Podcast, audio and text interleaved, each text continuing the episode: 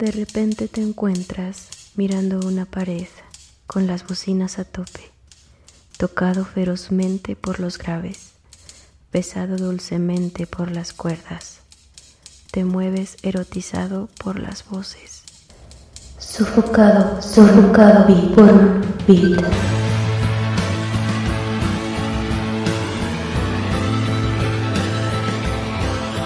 Ahora al aire.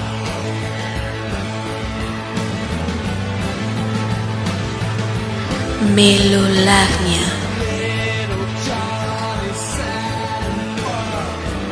A través de Estridente Radio.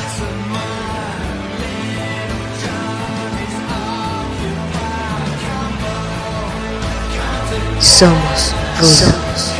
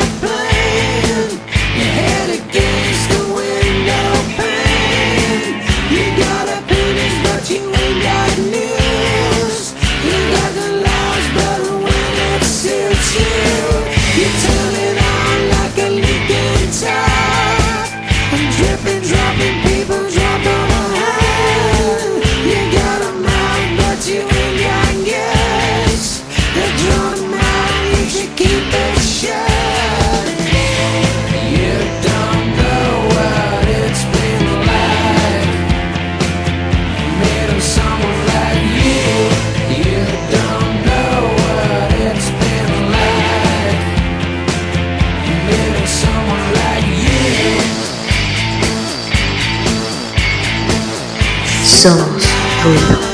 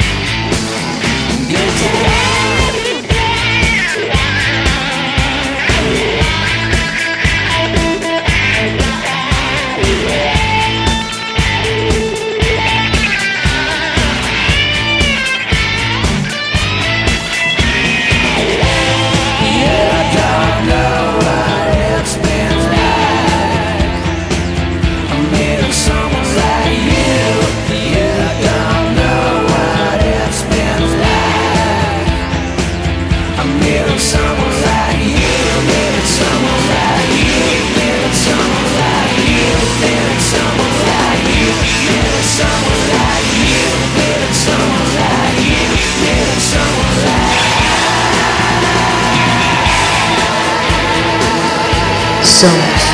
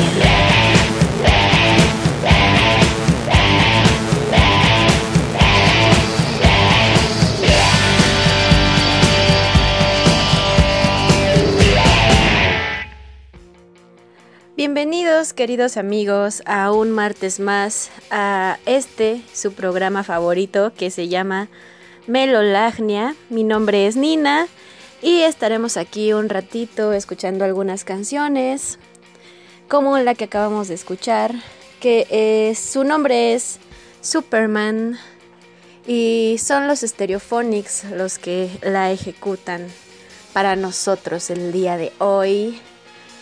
Una canción que evidentemente tiene que ver con el superhéroe favorito de todos los niños, Superman, y que me la recordó una plática que tuve esta semana con un amigo acerca de, de lo que hay en el, en el universo cinematográfico de este superhéroe fuera de los cómics fuera de la serie animada de los noventas, eh, de la caricatura, claro. Y, y estábamos platicando precisamente que una de las mejores cosas que se ha hecho en cuanto a cine y series de este superhéroe ha sido sin duda alguna Smallville, que mm, eh, bueno, ahora ya una serie polémica por lo que ha pasado en este mundo cruel con, una de las protagonistas, con una de las chicas que compartía con Tom Welling en ese momento en el Smallville. Y bueno, eh, tema de otra conversación, ¿verdad? Pero sí, definitivamente hablábamos de, que Tom Welling eh, hizo un excelente papel como, como Clark Kent y hablábamos también de el Lex Luthor que aparece en la serie, que también es uno de los mejores, que hubiera estado muy genial que hubieran retomado a este actor para realizar algo eh, referente a, no sé, igual son sueños guajiros, queridos amigos, pero realmente había potencial en esa serie, había bastante potencial y y pues muchos guiños, ¿no? Incluso a la Liga de la Justicia y todo esto que rodea a DC Comics y que ahora están tratando como de revivir desde mi punto de vista de una manera bastante mm, poco exitosa, pero bueno, eh, no gozó el universo de DC cinematográficamente del mismo éxito que el universo de Marvel. Y pues ni modo, así son las cosas, a pesar de que eh, creo que tienen cinematográficamente a uno de también de los mejores Superman que eh, estéticamente hemos visto en la pantalla grande.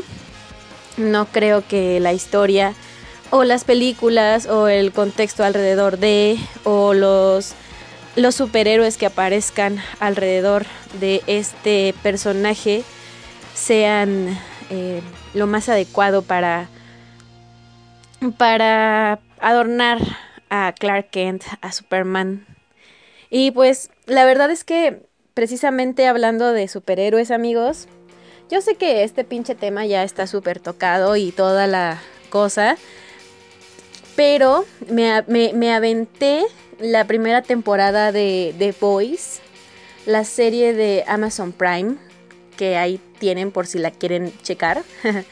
y vaya que me sorprendió bastante porque yo debo de confesar que me interesé bastante en los cómics hace algún tiempo y me los descargué de manera ilegal en esta app Mega que todo mundo conocemos. Em, ahí estaban estos cómics, me, gustaron mucho, me apasionaron bastante. Eh, son, son cosas fuera de serie, sobre todo el tema. El tema de, The Voice me parece bastante eh, llamativo, sobre todo en, estos, en estos momentos o en estas, en estas últimas temporadas en las que los superhéroes han sido súper, súper, súper, súper mediatizados. Los hemos visto en absolutamente todos lados. Tenemos, por ejemplo, en Miniso eh, una tienda de chinos, de muchas cosas. tenemos un montón de, de eh, mercancía referente a estos personajes eh, pues de cómics que saltaron a la pantalla grande y que muchos de ellos van a continuar dentro de las series de las plataformas como Netflix, Amazon Prime, HBO y varias otras, ¿no? Eh, eso es, está muy genial la manera en la que hicieron eh, su, su live action del, del cómic de The Voice y quiero aprovechar, o sea, es una de las mejores cosas que he visto últimamente. Ya por supuesto las chicas de postcréditos ya sabrán ellas eh, si estoy en lo correcto o no, pero realmente es una serie que vale bastante la pena. No la había visto precisamente por esto, porque no quería cagarme como el, el feeling de los cómics y todo esto, pero no, ¿eh? Definitivamente no sucede. Eh, creo que es una de las series que pinta a ser muy, muy exitosas. Creo que lo es. A lo mejor tiene un bajo perfil, pero me gusta. Y como les comento, el tema está bastante chido. Creo que rompe con absolutamente todos los estereotipos que tenemos de los superhéroes que conocemos hasta el momento. Y pues no se llaman igual que en la que en la vida real los personajes que aparecen en The Voice, pero bueno, siempre ha habido alguna similitud con alguno de los personajes de los cómics de Marvel o de los cómics de DC. Entonces aquí lo, lo captan muy bien. Definitivamente, por ejemplo, en el cómic, pues evidentemente Homelander es el, el mandamás, es un Superman y también es Capitán América. Entonces está muy, está muy chido cómo lo llevaron a la pantalla. Está muy padre cómo hicieron la adaptación. Y también el soundtrack está muy chido. Déjenme decirles que han elegido canciones muy populares, eh, canciones bastante comerciales, pero muy dentro del género rock. No, no cabe otra, obviamente. Para los superhéroes es el rock lo que utilizan. Tenemos ahí a a las canciones emblemáticas, ¿no? Por ejemplo, la de Iron Man, que es Highway to Hell, o la de Aquaman, que es una de los White Stripes, Icky Thump. Eh, bastante chido, bastante genial. Creo que la única que tiene su tema es la em, Mujer Maravilla y está chido, está, está bien cool, pero siempre enfocado como a estos ritmos rockers eh, para que haya adrenalina dentro del espíritu de las personas que están observando eh, la serie o la película, lo que sea, de lo que se esté hablando sobre superhéroes. pero bueno, hasta ahí con el reporte, queridos Joaquines. Y eh, vamos con una canción vamos con una canción. Esto es The Cure con Just Like Heaven. Y volvemos a conversar un poquito más.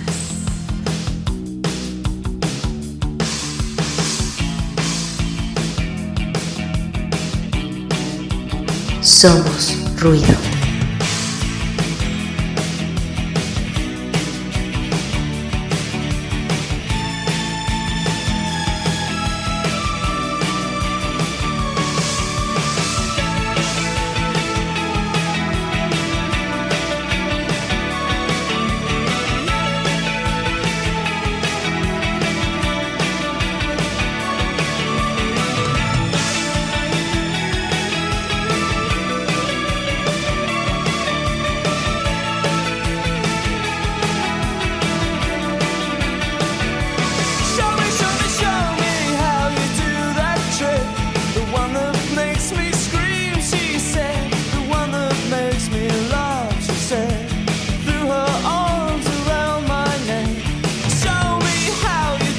Melolagnia.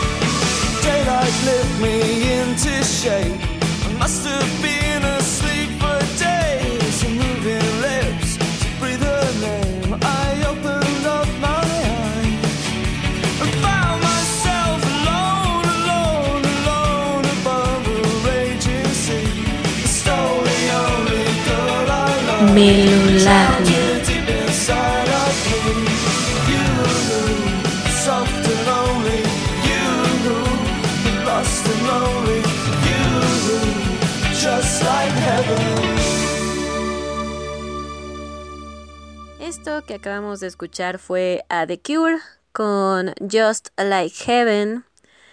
Em, quise poner este clasiquito de The Cure porque la neta andan, andan con todo amigos. Andan de verdad muy, muy, muy ruidosos estos de The Cure. Y sí, efectivamente se vuelve a confirmar que Robert Smith nos, nos da la noticia de que se va a armar el álbum más triste y más denso de The Cure. Hay que ver, hay que ver qué tal está, hay que ver hacia, hacia, dónde, hacia dónde le tira The Cure con este nuevo álbum. Ya sabemos que andan eh, en redes sociales muy vigentes.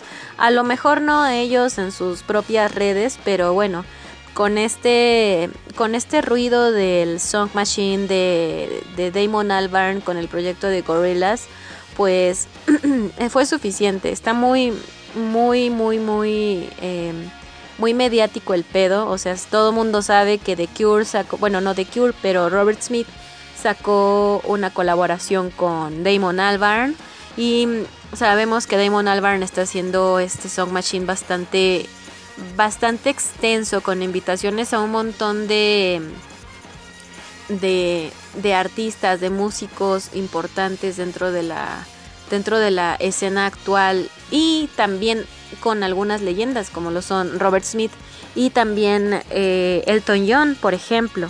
Entonces me puse a buscar eh, porque ya lo había visto anteriormente en algún eh, en, un documental precisamente que está como que en ruso, no sé. Perdónenme amigos. Em, me puse a buscar el tono de labial que utiliza eh, Robert Smith. Porque, vaya, varios de ustedes sabrán que generalmente yo me pinto los labios de color rojo. Entonces, recordé en algún momento que Robert Smith lo primero que hizo uh, cuando adquirió su primer kit de maquillaje, pues fue entrar a una tienda MAC en su momento y tomó el labial rojo que más le gustó y etcétera, etcétera. Creo que es muy emblemático el labial rojo dentro de su dentro dentro de su estética gótica. Que eh, de hecho él es el que introdujo este, este estilo al, al, al estilo goth. Entonces, eh, se presume, se presume que a la primera persona a la que, o sea, a la primera... Mmm, el primer acercamiento que tuvo con un labial rojo fue con Suxy and the Banshees, que le robó su labial rojo supuestamente, pero posteriormente eh, él cuenta la historia, cuenta la historia precisamente de que entró a una tienda MAC, compró un labial rojo y este labial rojo es uno de los más emblemáticos de la marca MAC. Es el Ruby Woo, que para las personas que sepan de maquillaje, de los labiales en bullet de MAC, sabrán que el Ruby Woo es uno de los rojos más emblemáticos y clásicos de la marca, que se ha hecho, pues por supuesto, desde hace un montón de, de años, lleva aproximadamente desde la existencia de los labiales MAC, de la marca MAC. El Ruby Woo es uno de los labiales más utilizados por las celebrities, por, por toda la gente en general. Es de los más manufacturados eh, dentro de la industria del maquillaje, que también es una industria muy interesante mm, a, a, a checar. Realmente creo que les podría interesar bastante qué onda con la industria del maquillaje, sobre todo cuando personalidades tan interesantes como Robert Smith están están este involucradas, ¿no?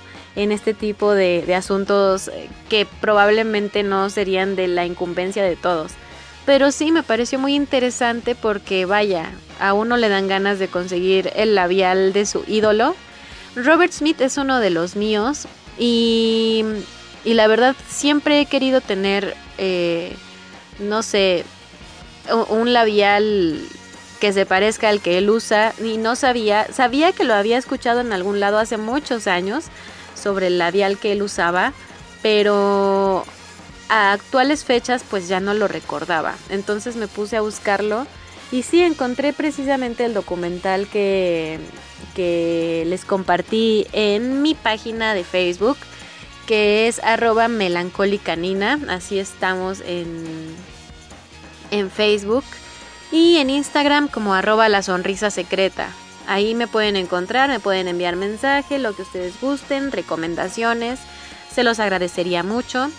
Y pues precisamente eh, les compartí un fragmento, el fragmento eh, más importante, bueno, para mí el más importante porque estaba buscando un tema en específico sobre Robert Smith y sobre The Cure, que es precisamente esta parte del maquillaje, que también se menciona en el documental, que fue eh, punta de lanza Robert Smith para que se introdujera este maquillaje tan característico de él a la escena goth como algo clásico también.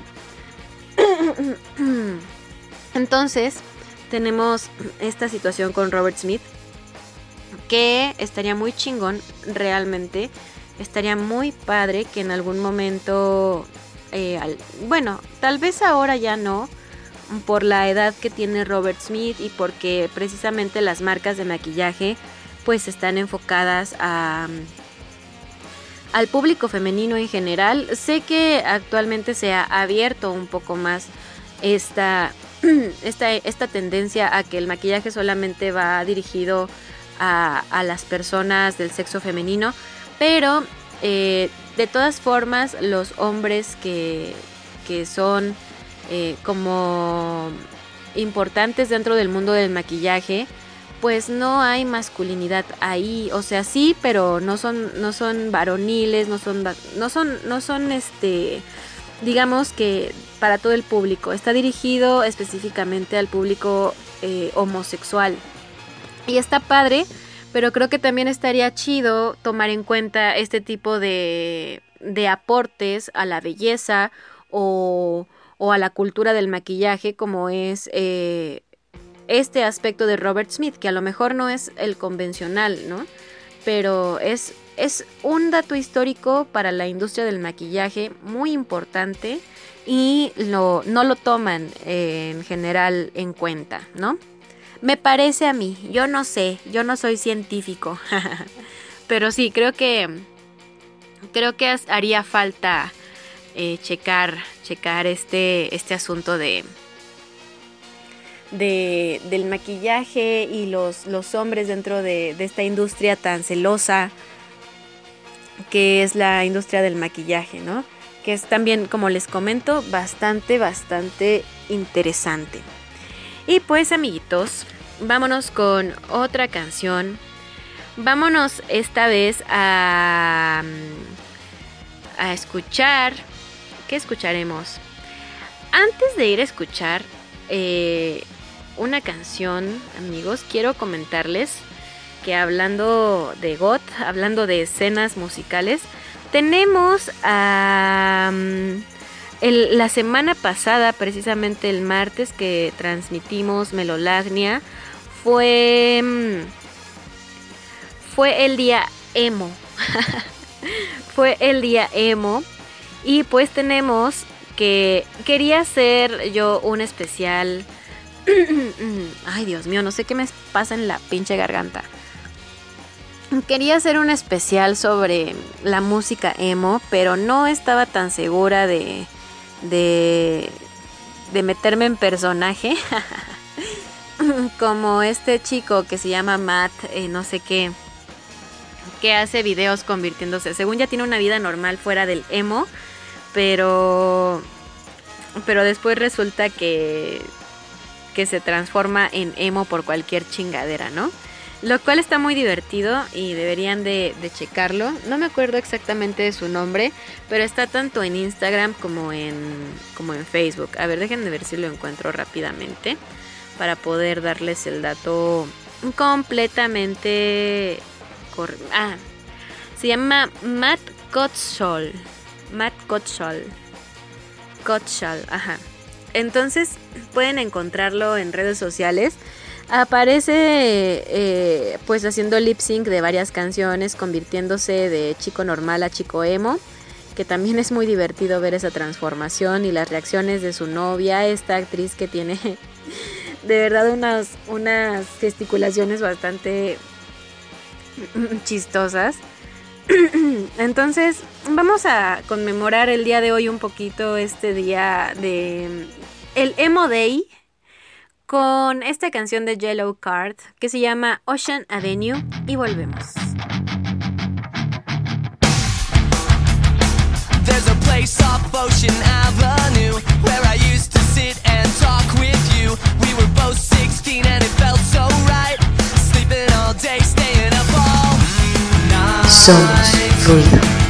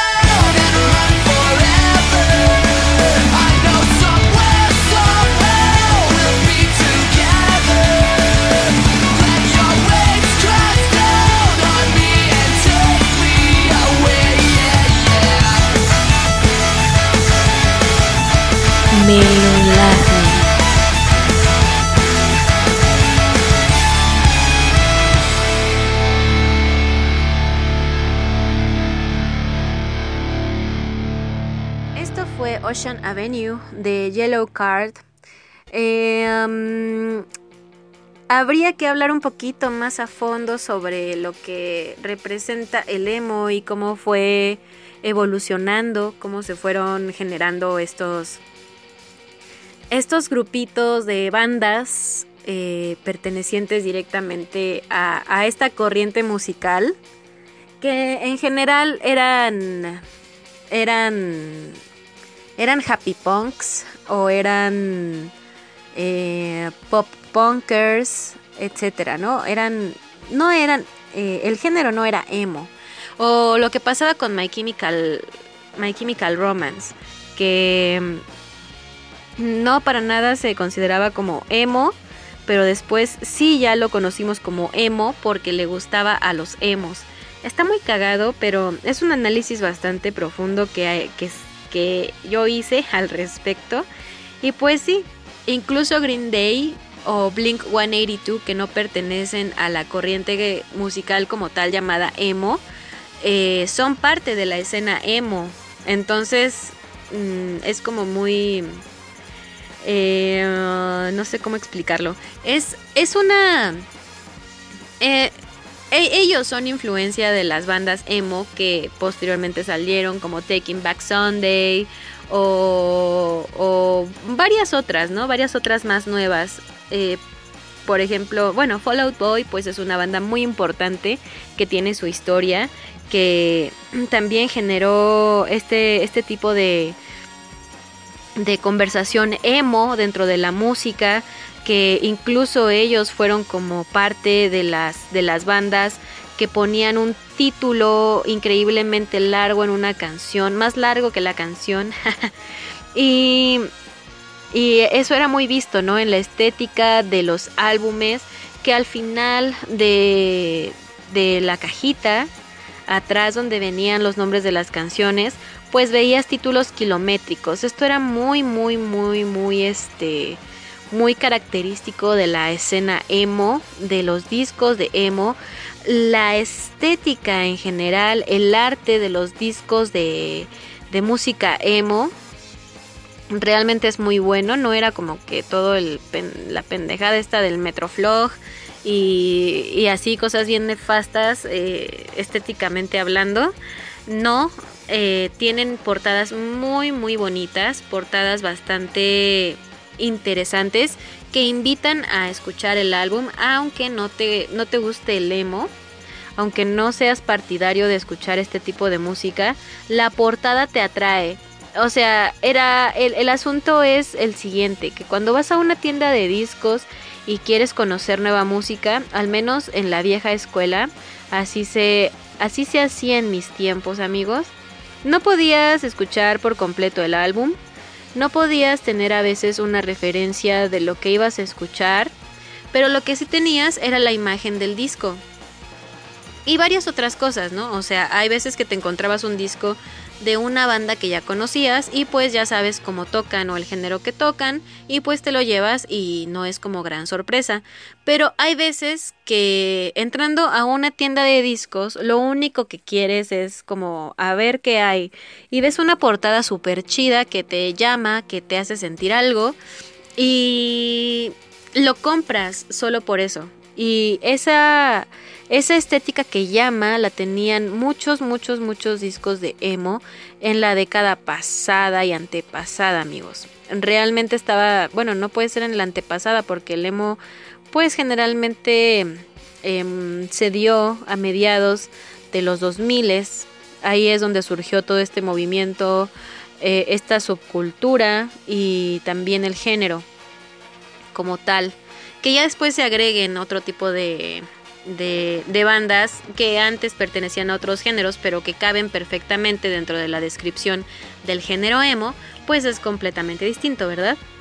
Pero sí, eh, era, era algo bastante curioso y hay muchísimas curiosidades alrededor de la cultura emo y de la música emo que, que valdría la pena tratar, pero sí es como que muy cansado, no, no es cansado, pero es extraño en un programa como Melolacnia escuchar eh, todo el programa lleno de emo, aunque no tengo pedos, o sea, no, no, no, me gusta. Las canciones que les pondría obviamente son canciones que me gustan, canciones que, a las que les tengo cierto aprecio, mm, hay cierto significado en algunas, o tal vez otras me recuerdan e, esta época precisamente que a mí me tocó en la preadolescencia y principios de mi adolescencia temprana. Entonces, eh, pues muy interesante realmente este tema. Es como decía Chino Moreno de Deftones,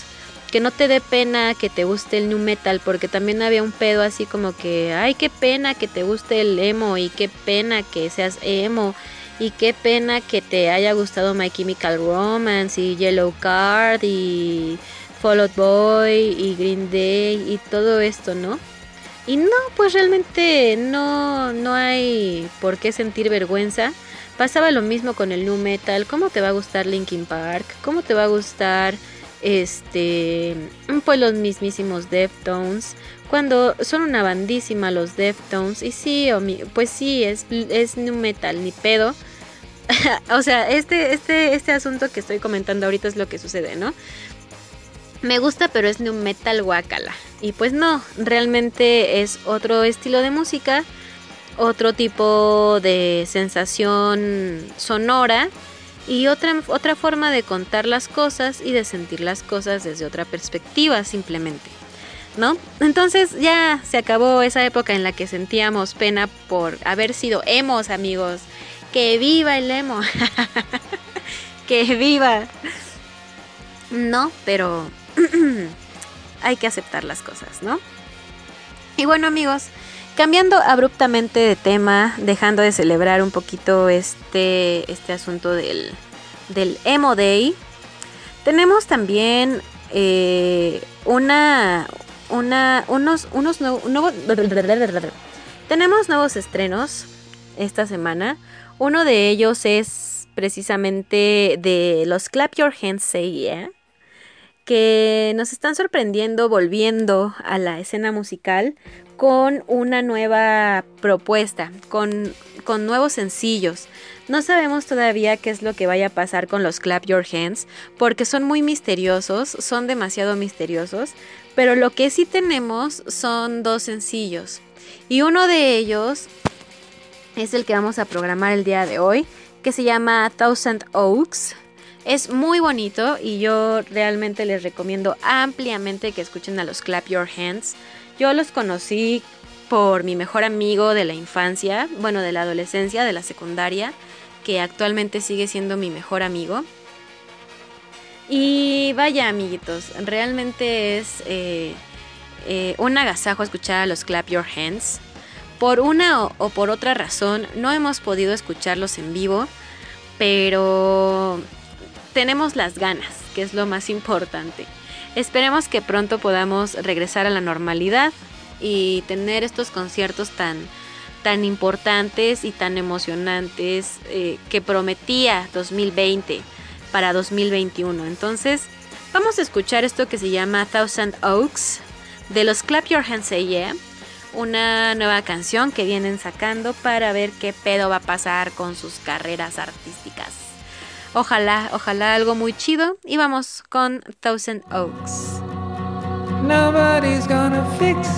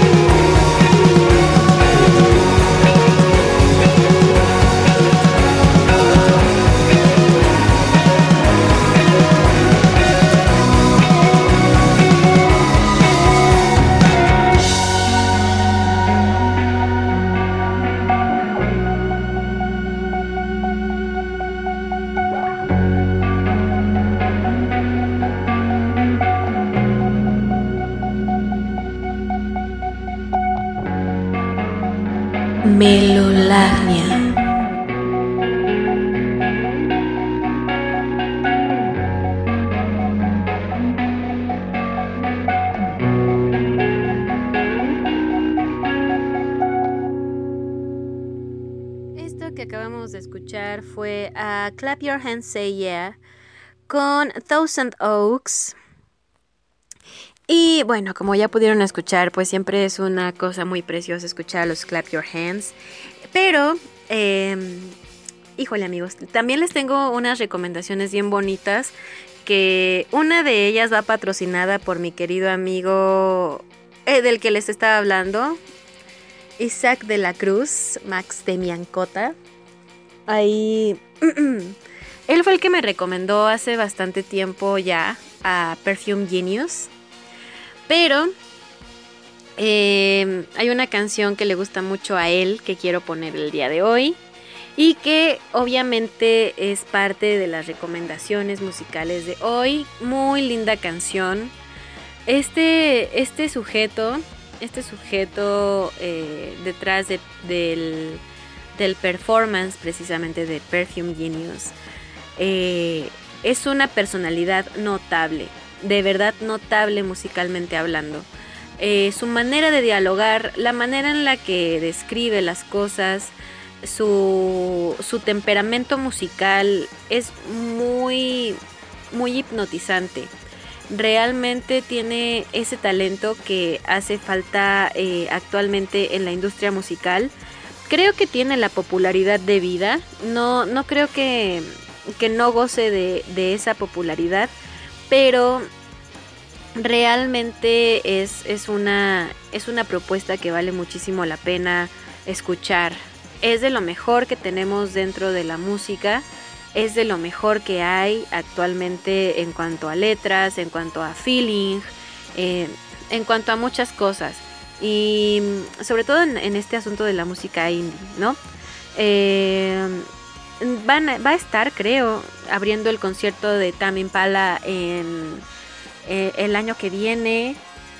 Mm, se supone que iba a estar MGMT abriéndoles a los de Tame Impala, pero eh, por precisamente porque se pospuso este, este concierto de Tame Impala, ya por cuestiones de fechas no va a poder ser MGMT. Entonces, pues será muy probablemente Perfume Genius. Y pues quienes puedan ir a verlo, la verdad, cuenten qué tal. Yo no lo he visto, quisiera verlo. Creo que estará muy, muy interesante ver este acto en vivo en los próximos años se está consolidando muy fuerte dentro de la industria y creo que es algo que nos puede gustar bastante a todos los que estamos por aquí eh, pues escuchando un chingo de música todos los días, ¿no? Entonces, pues vamos a poner esto que se llama Queen de Perfume Genius de mi amigo Max de Miancota para todos ustedes, queridos. Disfrútenlo. Don't you know you're queen? Milularnia. Even flower bloom at my feet.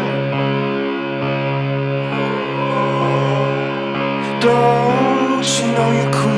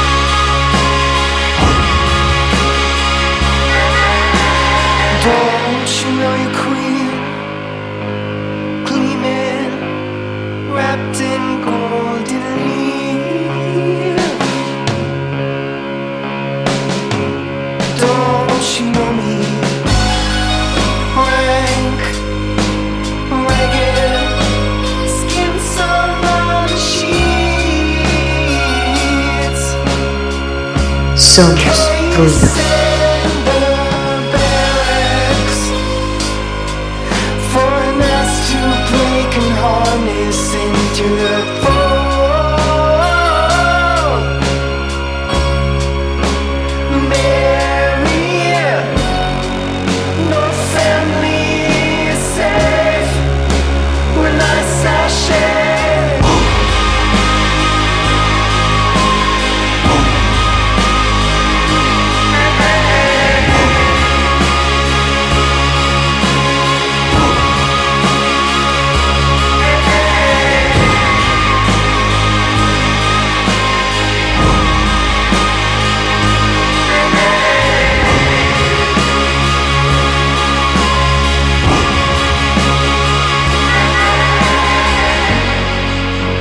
Somos ruido.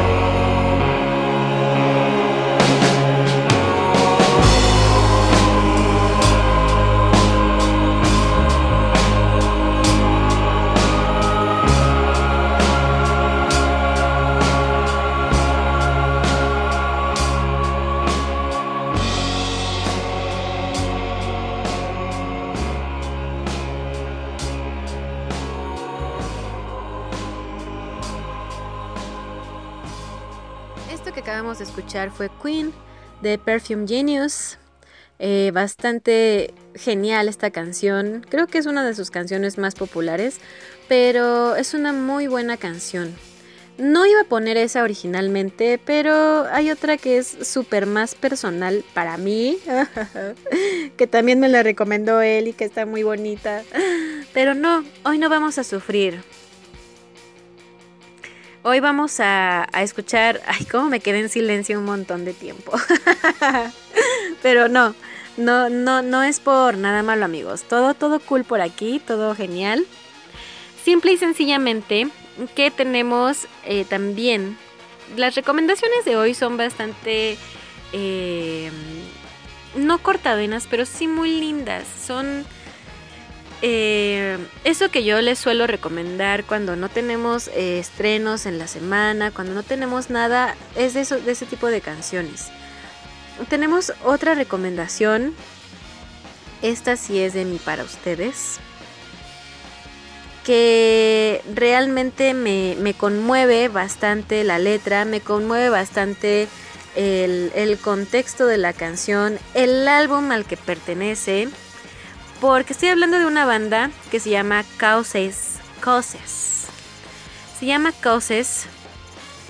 Y tienen un álbum, amigos míos, muy, muy lindo, muy interesante, en donde viene la canción que vamos a escuchar dentro de un momento. Esta canción viene dentro de un álbum que se llama Under Bridges That You Built For Me.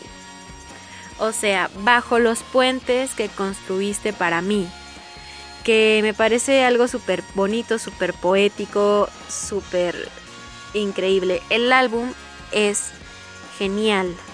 Realmente Causes hace, hace un trabajo espléndido en cuanto al feeling, en cuanto al argumento de las canciones, el concepto y por supuesto el campo semántico al que pertenecen. Todo está muy dentro de un de un de un motivo. Todo cuenta una historia desde diferentes perspectivas, diferentes puntos de vista dentro del álbum. Es un álbum conceptual, por supuesto. No llega a, a ser del todo así cabronamente conceptual como para contar una historia realmente de principio a fin, pero sí se nota que es el mismo sentimiento, la misma cosa tomada desde diferentes perspectivas. Y ustedes lo van a poder observar sin ningún problema. Em, la canción que, de la que les voy a hablar se llama. Se llama Teach Me How to Dance with You. Una canción bastante preciosa desde mi punto de vista, amigos. Si sí es hora de llorar, me equivoqué. sí es hora de llorar, sí es hora de cortarse las venas. Pero precisamente, Teach Me How to Dance with You es, es una canción que goza de, de, las, de, de, este registro vocal que tiene su, su vocalista de Causes. Eh, ahí podemos notar cómo es tan versátil al momento de, de generar un feeling con sus tonos más graves y posteriormente alzándose en, en un coro bastante airoso, diría yo la guitarra que toda, toda, todo el tiempo es lo mismo, todo el tiempo es la misma, la misma figura prácticamente, con algunas variaciones. El bajo imperceptible, pero eh, más bien poco protagonista. Eh, se mantiene ahí dando la base. Eh, una batería también muy, muy sutil, bastante matizada todos estos arreglos que tiene la canción hacen que tenga un fluir muy rico, un fluir bastante eh, melancólico, muy nostálgico, una situación muy dolorosa es lo que representa Teach Me How to Dance with You. Y pues dejo de hablarles tanto de la canción y vamos a escucharla, porque por Dios, porque XD.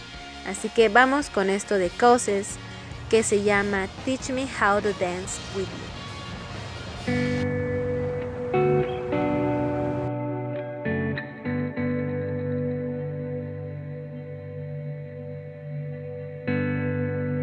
Melolagnia.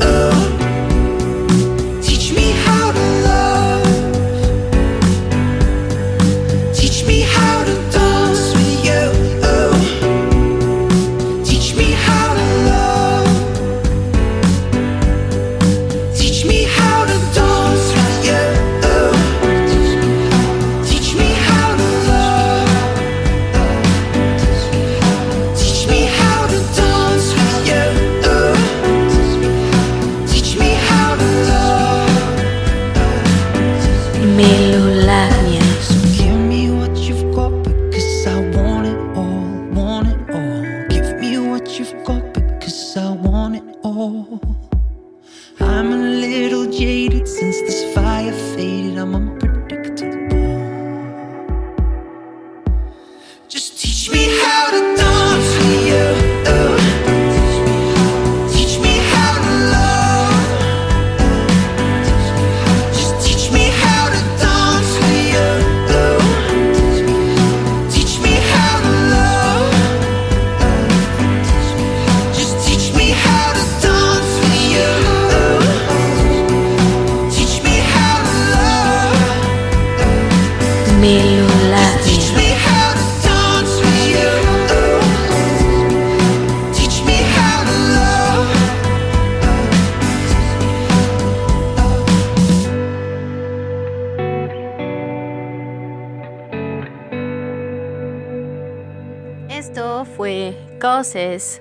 Con Teach Me How to Dance with You.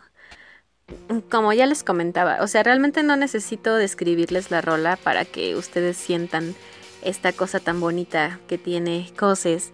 Y de hecho, en todo el álbum se siente la misma atmósfera.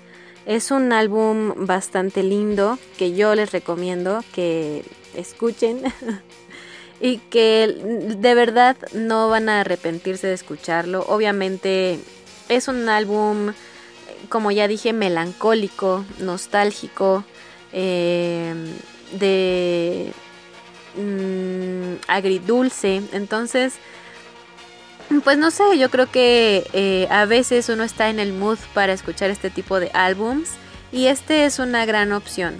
Es una gran opción para las personas que gozan de este tipo de rockcito bastante light, bastante dulce y, que fluye, simplemente que fluye. Realmente es una buena opción. Y bueno amigos, no he hecho mis comerciales del día de hoy, así que los voy a empezar a hacer. Ustedes pueden escucharme en vivo todos los martes en punto de las 7 de la noche a través de www.radioestridente.com y a través de la aplicación para Radio Stream Tuning. Ahí me encuentro todos los martes en punto de las 7 de la noche, pero si ustedes no tienen oportunidad de escucharme los martes, pueden escucharme eh, cualquier otro día de la semana en en cualquiera de nuestras aplicaciones donde subimos los podcasts, que es Spotify, Mixcloud, Deezer y Apple iTunes. Ahí me encuentran, ahí nos podemos escuchar. Bueno, ustedes me pueden escuchar sin ningún problema. Y pues también eh, pueden escucharlo a la hora que quieran, cuando quieran. No hay ningún problema. Eh, ¿Qué más? Ah, sí, nuestras redes sociales. Nos encontramos eh, como arroba radio estridente en Facebook, Twitter e Instagram. Y si no tienen ninguna de las plataformas que les acabo de mencionar para escucharlos eh, los, los programas después de haberse transmitido, pueden escucharlos a través de www.radioestridente.com también. Ahí se encuentran todos nuestros programas de todos nuestros, de todos nuestros compañeros, eh, todo lo que quieran saber sobre Radio Estridente, ahí lo pueden encontrar. Y bueno amigos, eh, a mí ya saben, me encuentran en, en Facebook y en Instagram como arroba la sonrisa secreta y en Facebook como arroba melancólica nina. Ahí estoy ahí estoy. Y en Twitter me encuentro como arroba nina-evil, evil, de la de evil de Interpol. y ya amigos, em, quiero recordarles, comentarles que ya pueden escuchar también en, nuestra, en nuestros eh, podcasts, en cualquiera de, de las plataformas que decidan utilizar o en la página de Radio Estridente ya se encuentran nuestro, mi colaboración con los clavos de Cristo. Estuvimos platicando un ratito acerca de, de la cancelación del Corona Capital y un poquito sobre mi experiencia dentro de los festivales. Por supuesto, estuvieron el Mayor Tom, estuvo Nirvanoe y estuvo el Pinche Tin, que son tres de nuestros locutores más queridos y también pues todos miembros de los Clavos de Cristo.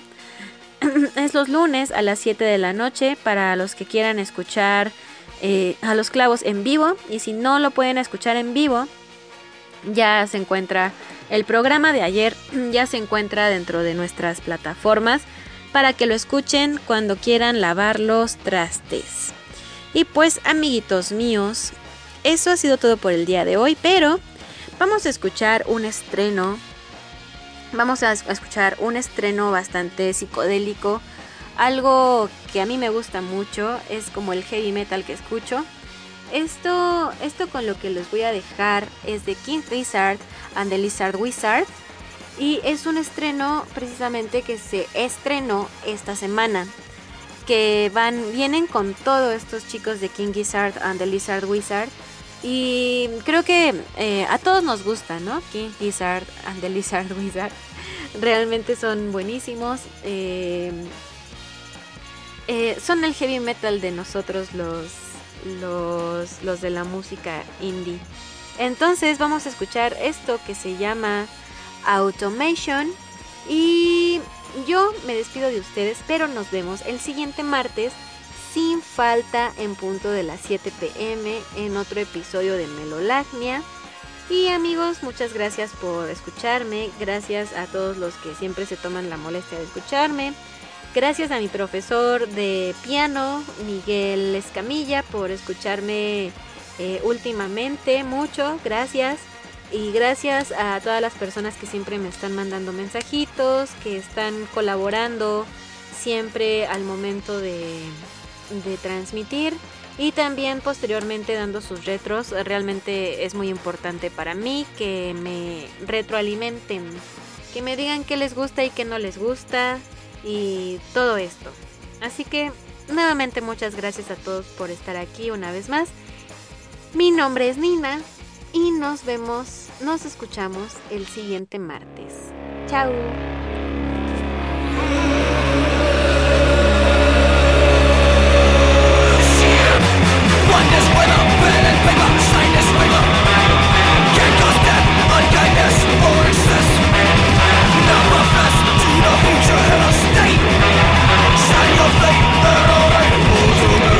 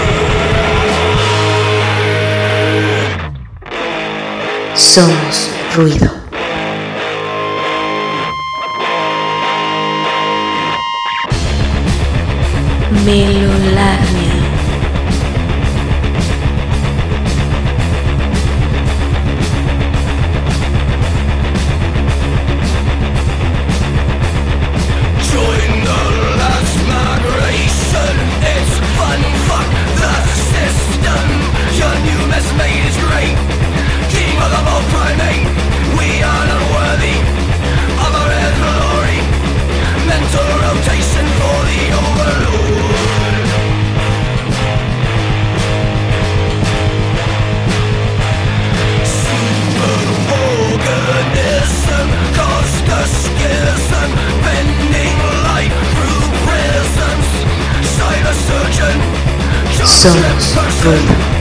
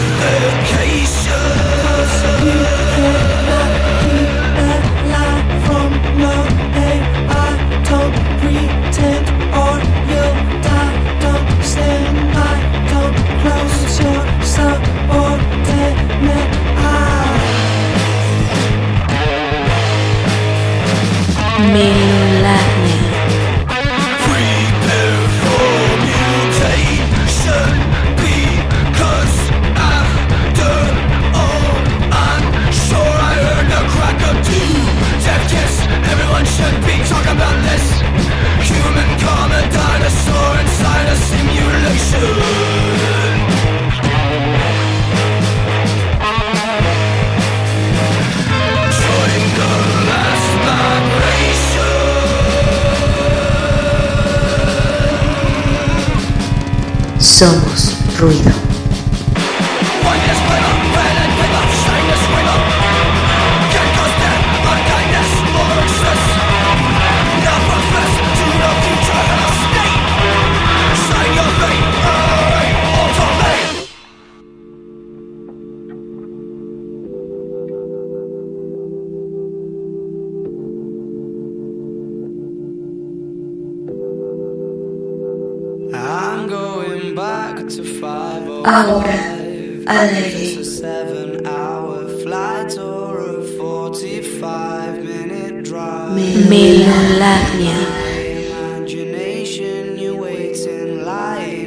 Somos ruido. Estridente Radio.